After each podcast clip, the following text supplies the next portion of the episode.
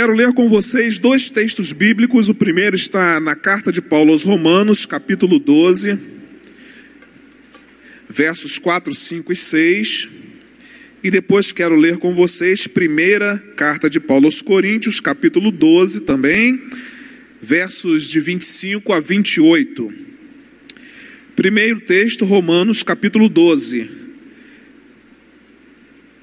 versos 4, 5 e 6. Diz assim: a palavra de Deus.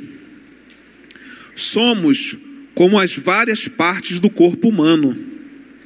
Cada parte tem seu significado no corpo, visto como um todo, mas não o contrário. O corpo de quem estamos falando é o corpo formado por pessoas escolhidas por Cristo. Cada um de nós encontra significado e função como parte desse corpo. Não podemos ser como um dedo decepado que não tem valor. Então, desde que estejamos ligados às outras partes constituídas de maneira genial e funcionando de forma maravilhosa no corpo de Cristo, sejamos o que fomos feitos para ser, sem inveja ou sentimento de superioridade sobre os outros, sem tentar ser algo que não somos. Primeira carta de Paulo aos Coríntios, capítulo 12 versos 25 a 28 diz assim: O modo pelo qual Deus formou o corpo humano é um modelo que nos ajuda a entender a nossa vida comunitária na igreja. Cada parte depende da outra. As partes que mencionamos e as que não mencionamos. As partes que vemos e as que não vemos. Se uma parte se fere, todas as outras partes estão envolvidas. Se uma parte vai bem, todas as outras desfrutam esse bem-estar. Vocês são o corpo de Cristo. É o que vocês são. Jamais se esqueçam disso. Só depois que vocês reconhecem que participam desse corpo, é que a parte de vocês adquire algum significado. Só depois que vocês reconhecem que participam desse corpo, é que a parte de vocês adquire algum significado. Chegamos então à terceira mensagem da série Vida Simples. E eu tenho certeza que Deus já falou aos nossos corações através das mensagens. Simplifique sua mensagem e também simplifique seu relacionamento com Deus. A mensagem de hoje tem como tema Simplifique sua vida em comunidade. E nela nós vamos abordar o propósito comunhão. Porque vida simples requer comunhão, e comunhão requer unidade. Sem unidade, sem comunhão, é impossível viver uma igreja, é impossível é, uma igreja viver e desfrutar a simplicidade da vida em comunidade. Deus deseja que nós experimentemos uma vida em comum, isso se chama comunhão. Comunhão é experiência compartilhada. Comunhão significa experimentar a vida juntos. A vida cristã só tem significado quando nós reconhecemos que precisamos uns dos outros na comunidade de fé. Alguém disse, e é verdade, sozinho a sua vida não tem valor. Mas de maneira simples nós entendemos que um corpo físico precisa crescer. Também de uma maneira espiritual simples. A igreja de Cristo também precisa crescer. E para que esse crescimento se torne uma realidade, a unidade entre os membros desse corpo é um pré-requisito indispensável. Nós não estamos falando de uniformidade, mas nós estamos falando de unidade. Nós somos diferentes, mas trabalhamos para um bem comum. Uniformidade é tornar todas as pessoas iguais. Deus não fez isso conosco. Deus nos fez diferentes, justamente porque nós precisamos uns dos outros, porque nós nos completamos. Uniformidade é tentar fazer com que todas as pessoas sejam iguais. Mas a unidade é a expressão de Deus, porque a unidade diz que nós somos diferentes e mesmo assim participamos de um corpo só. Isso significa dizer que nós precisamos uns dos outros. É impossível caminhar na vida cristã, é impossível caminhar na perspectiva cristã sozinho. Deus nos fez para andarmos uns com os outros. Precisamos entender que nós somos diferentes, somos. Precisamos entender que nós temos funções diferentes, mas nós trabalhamos em unidade por um objetivo. Um objetivo. De uma maneira muito simples, fazer desta igreja um lugar da manifestação da glória de Deus. Enquanto funcionamos de maneiras diferentes por esse objetivo, a glória de Deus desce e se manifesta. Sendo assim, quais são os valores que nós precisamos agregar à nossa vida para simplificar a vida em comunidade? Quais são as decisões que nós precisamos tomar para simplificar a vida em comunidade? A Bíblia nos apresenta essas verdades. A Bíblia nos apresenta essas lições preciosas. E a primeira lição que eu aprendo é que para simplificar a vida em comunidade, seja uma pessoa autêntica. A Bíblia fala sobre autenticidade. Pastor, o que é ser uma pessoa autêntica? Entenda uma coisa: no domingo passado nós falamos muito sobre vida religiosa, e, e, e, a religiosidade muitas vezes faz com que a gente não viva uma autenticidade de vida. Muitas vezes uma vida religiosa ela só existe para fazer com que as nossas mazelas se escondam atrás de algo que eu faço pensando que estou agradando a Deus. Mas quando eu olho para a perspectiva bíblica, eu vejo que Deus requer que nós sejamos autênticos. Por quê? Porque se estamos tentando chegar à estatura de varão perfeito, como a Bíblia nos orienta, o varão perfeito é Jesus e Jesus era autêntico. Então, numa comunidade de fé que deseja viver uma vida em comum, simples, precisamos ser autênticos. E ser uma pessoa autêntica é deixar a superficialidade, é não se resumir a conversas sobre banalidades. Ser uma pessoa autêntica é ser verdadeira, genuína. A autenticidade ocorre quando as pessoas se mostram honestas a respeito de si mesmas e do que está acontecendo em sua vida. O que muitas vezes acontece, irmãos, é que nesse ambiente aqui, nós muitas vezes mascaramos aquilo que de fato está acontecendo na realidade da nossa vida. Às vezes nós chegamos aqui machucados por algumas questões que são pertinentes a todos nós pandemia, perda de gente querida, problemas na família e tantas outras coisas. E nem sempre nós estamos muito bem. Mas é interessante que esse ambiente aqui, muitas vezes, ele não consegue revelar qual é a, a verdadeira figura que se apresenta e hoje por trás das máscaras. Pessoas autênticas, queridos, dividem mágoas, revelam sentimentos, confessam falhas, admitem medos, reconhecem suas fraquezas, pedem ajuda e pedem oração. Olha que coisa extraordinária, esse é o ambiente que Deus quer que a gente participe. Uma vida simples em comunidade, onde eu não tenho medo de revelar os meus sentimentos de confessar os meus pecados, de admitir as minhas falhas, de dividir as minhas mágoas, de pedir ajuda. Esse é o ambiente que Deus criou para que isso aconteça.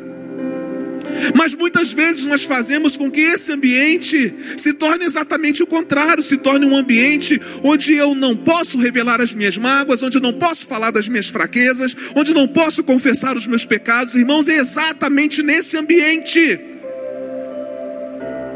que Deus quer que nós nos sintamos livres o suficiente, capazes o suficiente de mostrarmos quem nós somos. Ser autêntico é ser aquilo que você diz que você é. Alguém disse que ser autêntico é descomplicar a vida, e é verdade. Porque todas as vezes que nós tentamos forjar a nossa própria existência, nós complicamos. Porque nós vamos precisar fazer isso constantemente, porque nós forjamos uma vez e depois nós vamos precisar complicar ainda mais, porque nós vamos precisar nos forjar novamente, e assim nós vamos forjando, forjando, forjando a nossa existência, mascarando a nossa vida, complicando a nossa vida. Se quisermos descomplicar a vida, vamos precisar ser autênticos, vamos precisar ser genuínos, vamos precisar ser verdadeiros, e o ambiente onde eu espero que essas coisas aconteçam é esse ambiente onde Deus está. É na vida em comum com os meus irmãos. Porque o contrário da autenticidade é a dissimulação, é a falsidade, é a dúvida, é o engano. E é por isso que quase sempre nós complicamos a vida em comunidade, porque deixamos de ser autênticos. E ao invés de uma atmosfera de honestidade, de humildade, nós estabelecemos uma atmosfera onde há conversação fingida, onde há uma encenação, uma questão politiqueira, uma superficialidade educada e frívola. As pessoas vestem suas fantasias, mantêm a guarda, e agem como se sua vida fosse bem sucedida em todos os aspectos.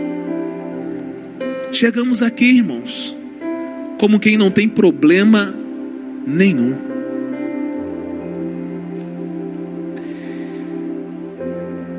Na verdade, agir sem autenticidade cria um ambiente onde imperam a desconfiança e a tristeza impedindo a igreja de viver sua vida simples em comunidade.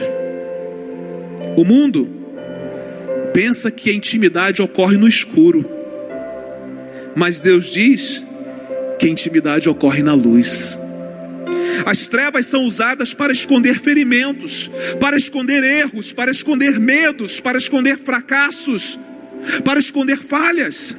É na luz que trazemos todos para um lugar aberto e admitimos quem realmente somos. Mas, pastor, como que eu vou abrir o meu coração e falar das minhas fraquezas e a minha vergonha?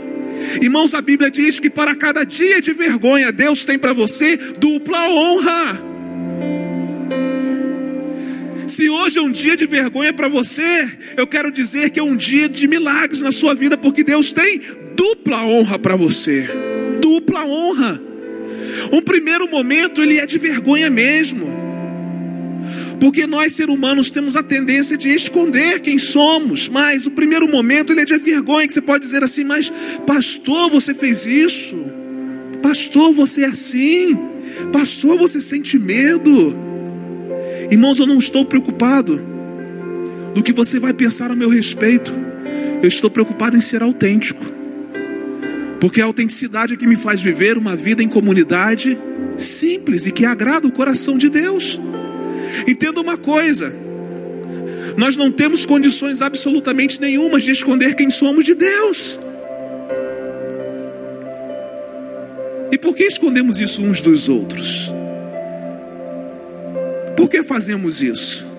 A Bíblia diz o seguinte: se porém andarmos na luz, como Ele está na luz, temos comunhão uns com os outros. Presta atenção.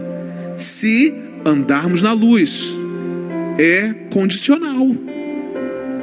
Se andarmos na luz, temos comunhão uns com os outros. Agora, se afirmarmos que estamos sem pecado, enganamos a nós mesmos, e a verdade não está em nós. Quanto menos autenticidade, menos unidade, menos comunhão. Quanto mais autenticidade, mais luz. Quanto mais luz, mais comunhão. Quanto mais comunhão, mais intimidade. Quanto mais intimidade, mais unidade. Ser autêntico não é uma qualidade dos fracos. Ai, irmão, quem dera. Ser autêntico exige coragem. Exige coragem para você se mostrar e dizer quem você é. E ao mesmo tempo exige humildade. Significa enfrentar o medo de ser exposto, o medo da rejeição, o medo de ser novamente magoado. Mas então, pastor, por que alguém correria esse risco? Porque a Bíblia diz que é a única maneira de crescer espiritualmente, ser emocionalmente saudável e simplificar a vida em comunidade. Tiago 5,16 diz assim: façam disso uma prática comum, confessem seus pecados uns aos outros e orem uns pelos outros, para que vocês possam viver juntos, integrados e curados. Façam disso uma prática comum. Confessem seus pecados uns aos outros e orem uns pelos outros para que vocês possam viver juntos, integrados e curados. Simplificar a vida em comunidade é correr riscos. E o maior e o mais difícil de todos esses riscos é ser honesto com você mesmo e com os outros. Portanto, seja autêntico e simplifique sua vida em comunidade. Mas eu aprendo uma segunda lição com a palavra de Deus.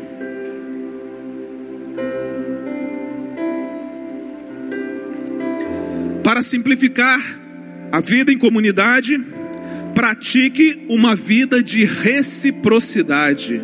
Palavrinha difícil, né?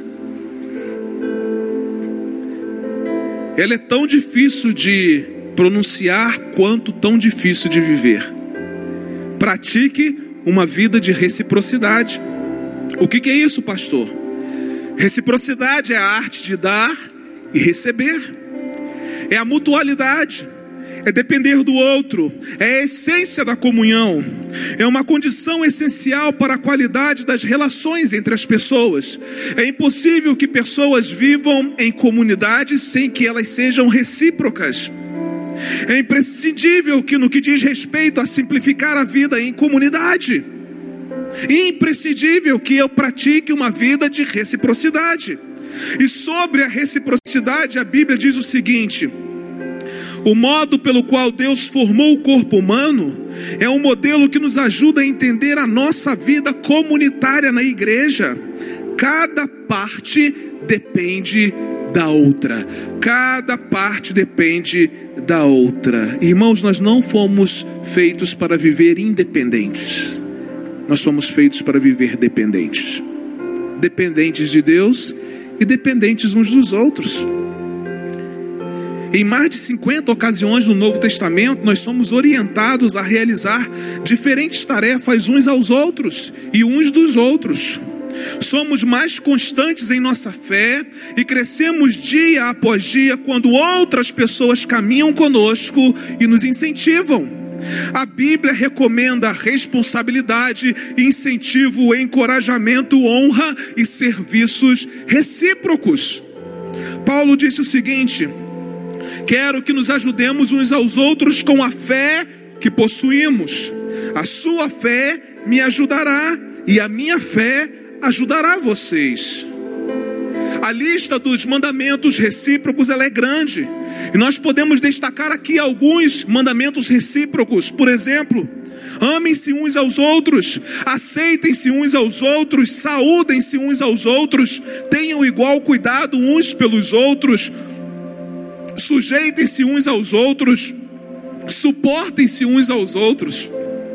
Não tenham inveja uns dos outros, deixem de julgar uns aos outros, não se queixem uns aos outros, não falem mal uns dos outros, não mordam e devorem uns aos outros, não provoquem uns aos outros, não mintam uns aos outros, confessem seus pecados uns aos outros, perdoem-se uns aos outros, edifiquem-se uns aos outros, ensinem uns aos outros, encorajem uns aos outros, aconselhem-se uns aos outros, sirvam uns aos outros, levem os fardos pesados uns dos outros, sejam hospitaleiros uns dos outros, sejam bondosos uns para com os outros, orem uns pelos outros. Pastor, eu nem sabia que tinha tanta coisa assim sobre reciprocidade na Bíblia.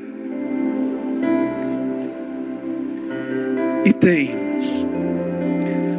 Porque só conseguimos simplificar a nossa vida em comunidade quando nós aprendemos a praticar a reciprocidade. Precisamos entender que no corpo de Cristo nós dependemos das pessoas e as pessoas dependem de nós. Nós não somos super-homens, nem mulheres maravilhas, né? Que não precisam de ninguém. Aliás, quem gosta dos filmes da Marvel sabe que até numa Liga da Justiça o super-homem precisa de outros companheiros para derrotar o mal, não é verdade? E a Mulher Maravilha também. Se o super-homem e a Mulher Maravilha precisam, irmãos, que dirá de nós? O que dirá de nós? Tem gente que morre aos poucos, sofrendo a dor de não levantar a sua voz e pedir ajuda.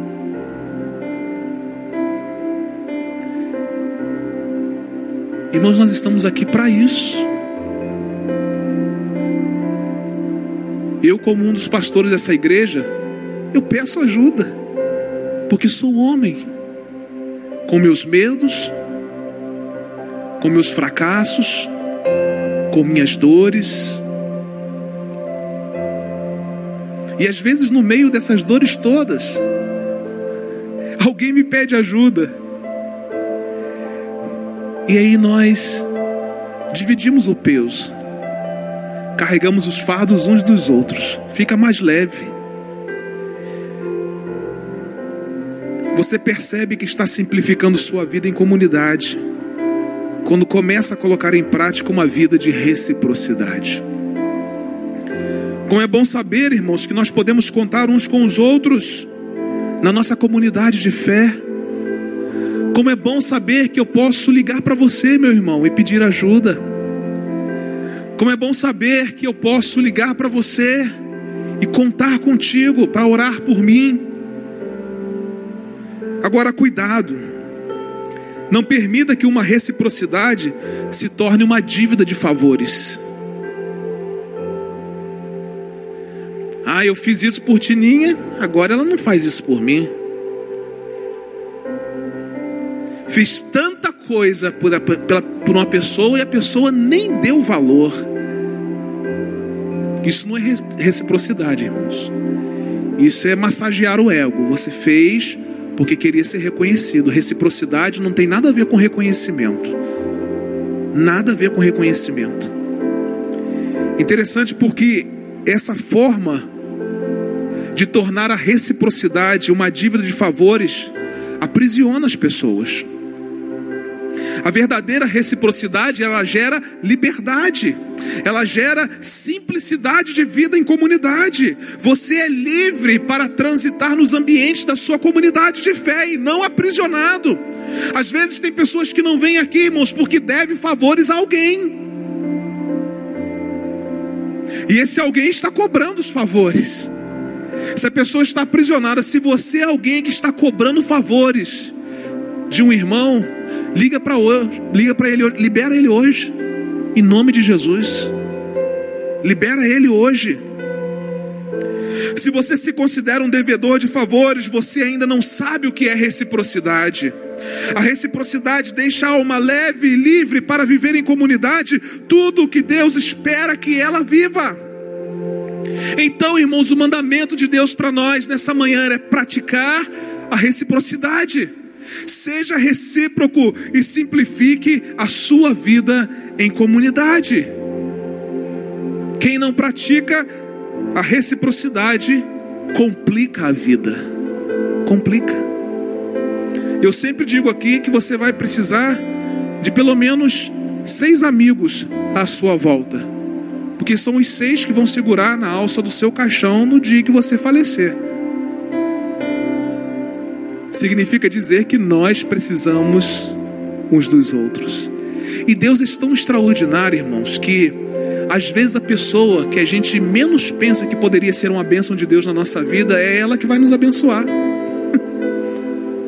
às vezes aquela pessoa que a gente desdenha, que a gente não acredita, que a gente não valoriza, aí Deus pega e faz assim: olha, é essa pessoa aí que vai que vai ser uma bênção na sua vida, que vai te ajudar, que vai te encorajar, que vai te levantar. Irmãos, Deus é extraordinário.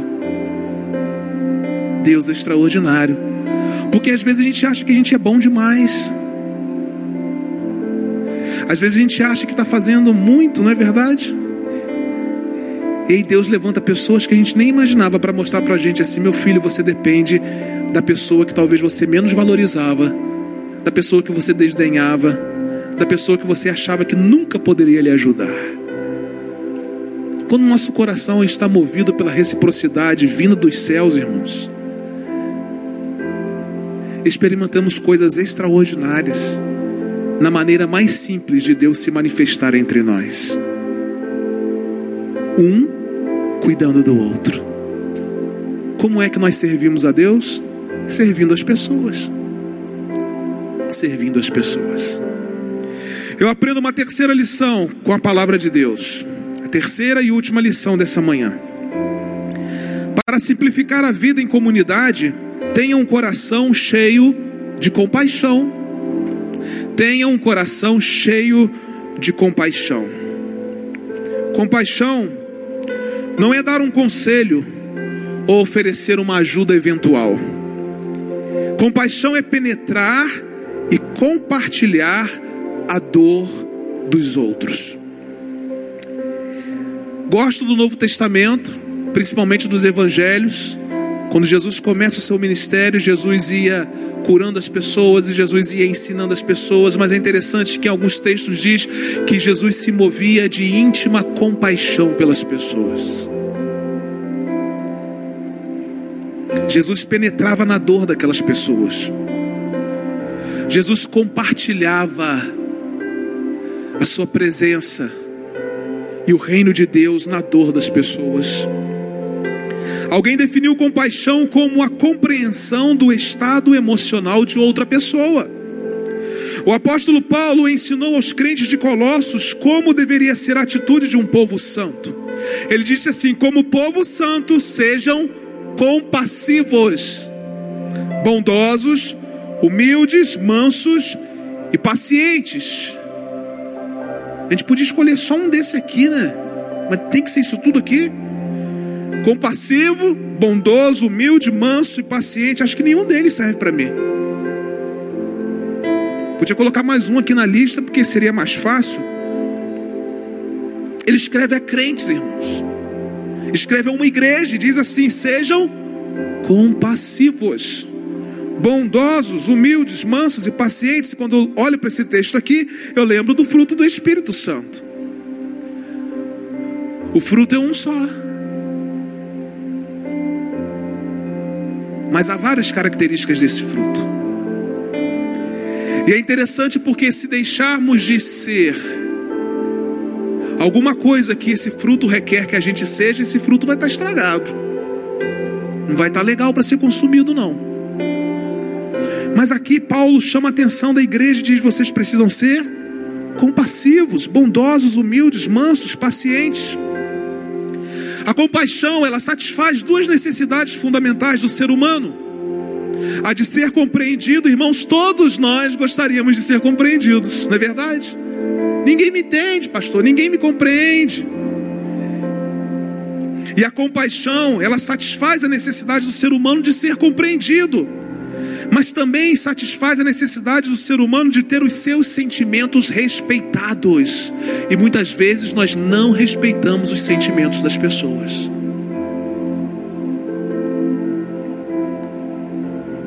Compreender e respeitar o sentimento de alguém abre caminho para simplificar a vida em comunidade. O problema, irmãos, é que nós estamos tão envolvidos conosco mesmos nós estamos quase sempre tão ansiosos por corrigir situações que nós não temos tempo de sentir compaixão. Passa o tempo e nós não sentimos compaixão. Eu acho que Deus nos deu um tempo mais do que precioso de aprendermos a ter compaixão pelas pessoas. E principalmente nós pastores, mesmo antes da pandemia, nós fazíamos muitos sepultamentos e isso às vezes leva-nos a ficar com o coração meio que cauterizado com relação à dor das pessoas. Parece que nós nos acostumamos com a dor das pessoas e isso não nos faz chorar mais. Mas Deus nos deu uma pandemia aí para aprendermos a chorar pelas pessoas.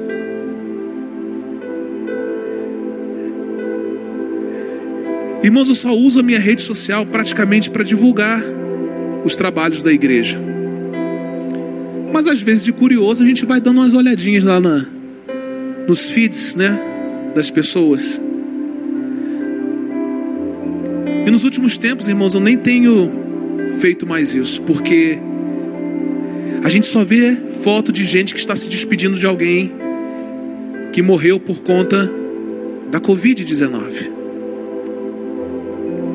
E nessa última semana, irmãos, eu estava numa oficina na quarta-feira de manhã e um dos donos da oficina recebeu uma ligação dizendo que a esposa de um pastor amigo nosso havia falecido de Covid. Irmãos, eu vim para a igreja choroso, pesaroso, sentindo a dor daquele pastor amigo. O grande problema é que nós não sentimos mais a dor das pessoas, isso não altera mais o nosso cotidiano de vida. Ah, morreu, mais um.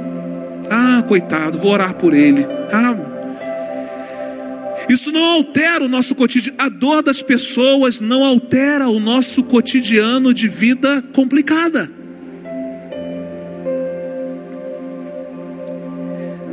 Autopiedade, irmãos, a piedade que nós temos de nós mesmos, esgota completamente a compaixão pelas pessoas. Nós ficamos naquela autocomiseração, ah, coitado de mim. Ah,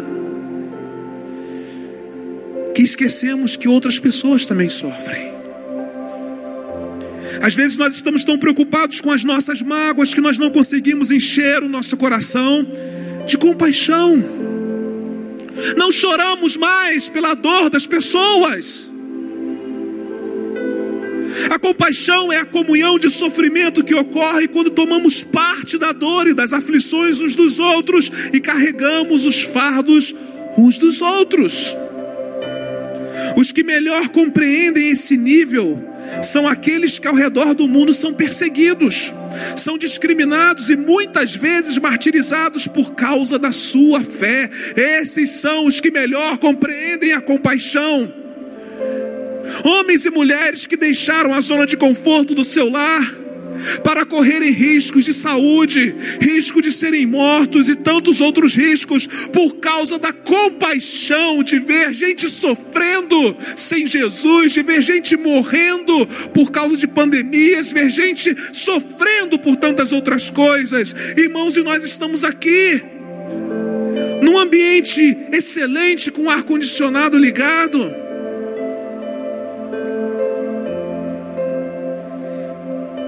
completamente indiferentes à dor de alguém.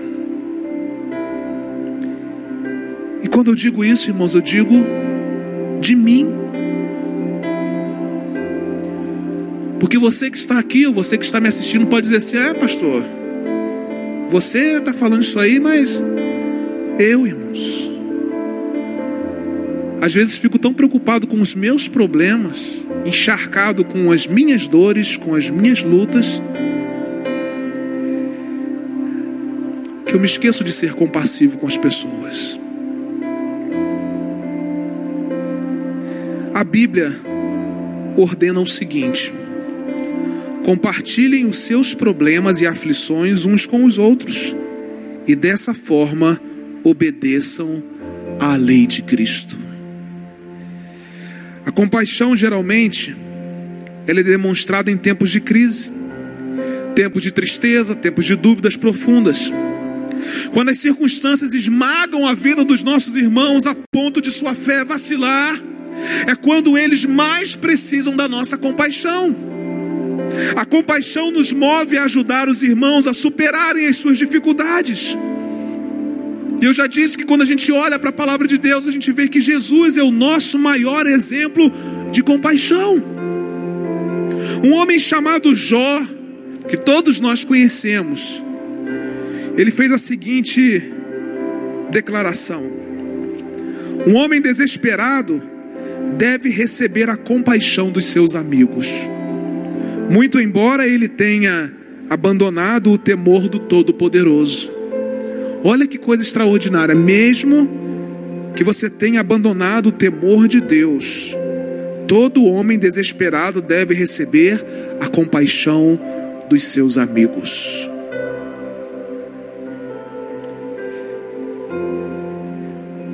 Eu quero falar com vocês aqui nessa manhã um detalhe muito importante e que vale a pena ser ressaltado. Qual o detalhe, pastor?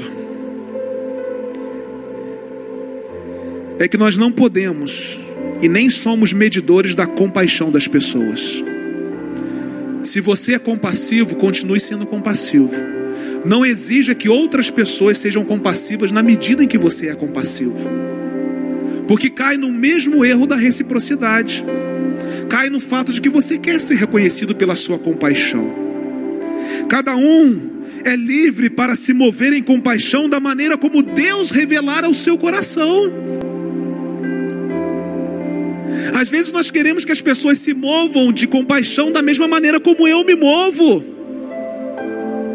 Deus vai dar a você compaixão por um tipo de pessoas e circunstâncias que provavelmente não será o mesmo alvo da minha compaixão. Por isso, nenhum ser humano é capaz de dizer se alguém é compassivo ou não. E aliás, irmãos, isso é menos importante nesse momento.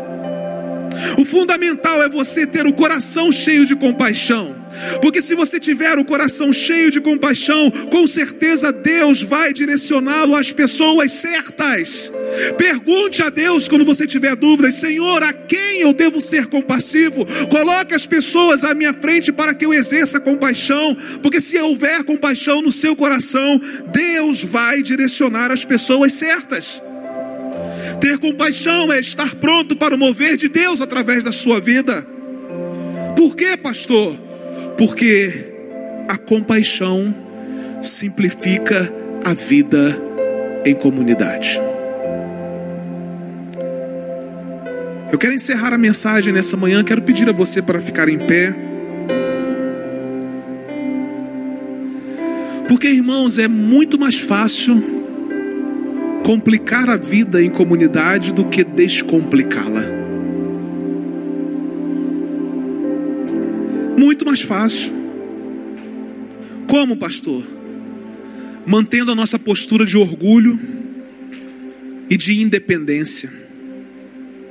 Quanto mais orgulhosos, mais a nossa vida em comunidade fica complicada fazendo da igreja de Cristo um lugar onde nossos gostos e prioridades precisam ser satisfeitos, ainda que possam ferir e aprisionar os nossos irmãos.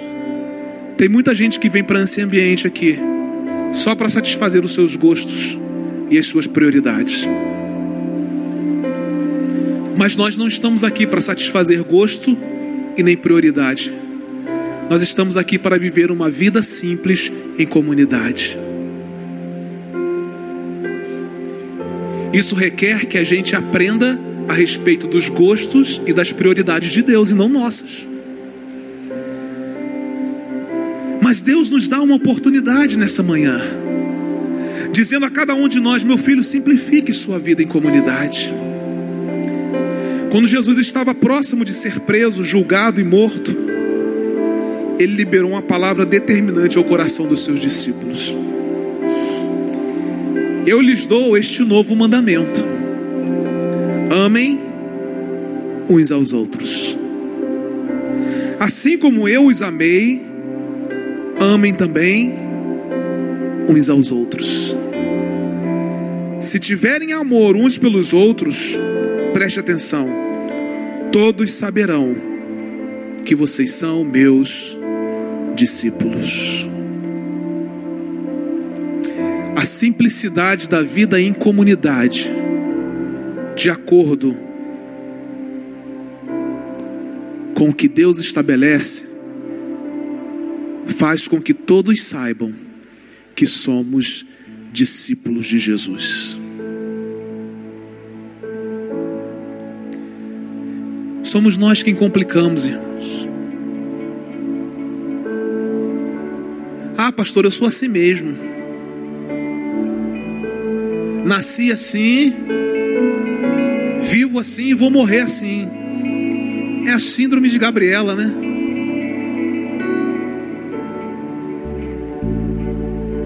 Ah, irmãos. Tudo que nós temos pregado aqui desde a primeira mensagem dessa série deve requerer de nós uma atitude diferente, um posicionamento diferente, uma mudança de vida,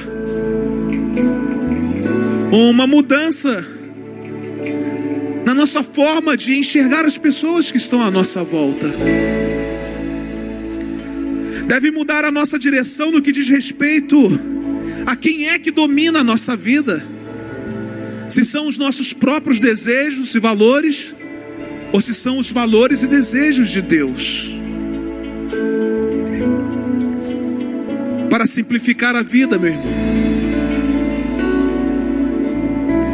em comunidade, seja uma pessoa autêntica, seja quem você é, e que todos nós possamos aprender a respeitar quem as pessoas são. Somos diferentes uns dos outros. Mas a beleza está justamente aí, irmãos. A beleza está na diferença. E é por isso que nós não precisamos colocar uma máscara e nos tornar em uma pessoa que nós não somos. Nós precisamos ser autênticos. A autenticidade simplifica a vida em comunidade. Nós precisamos praticar uma vida de reciprocidade. Eu dependo de você e você depende de mim. Mas também precisamos encharcar o nosso coração de compaixão. Irmãos, eu tenho certeza que o dia em que formos completamente autênticos, recíprocos e compassivos, a nossa vida em comunidade será um ambiente onde a glória de Deus se manifestará de maneira forte e poderosa. Aleluia. Que seja assim na minha vida, que seja assim na sua vida. Que tenhamos o desejo de construir a nossa vida debaixo da orientação, do cuidado e dos valores do Deus a quem nós servimos. Vamos adorar ao Senhor.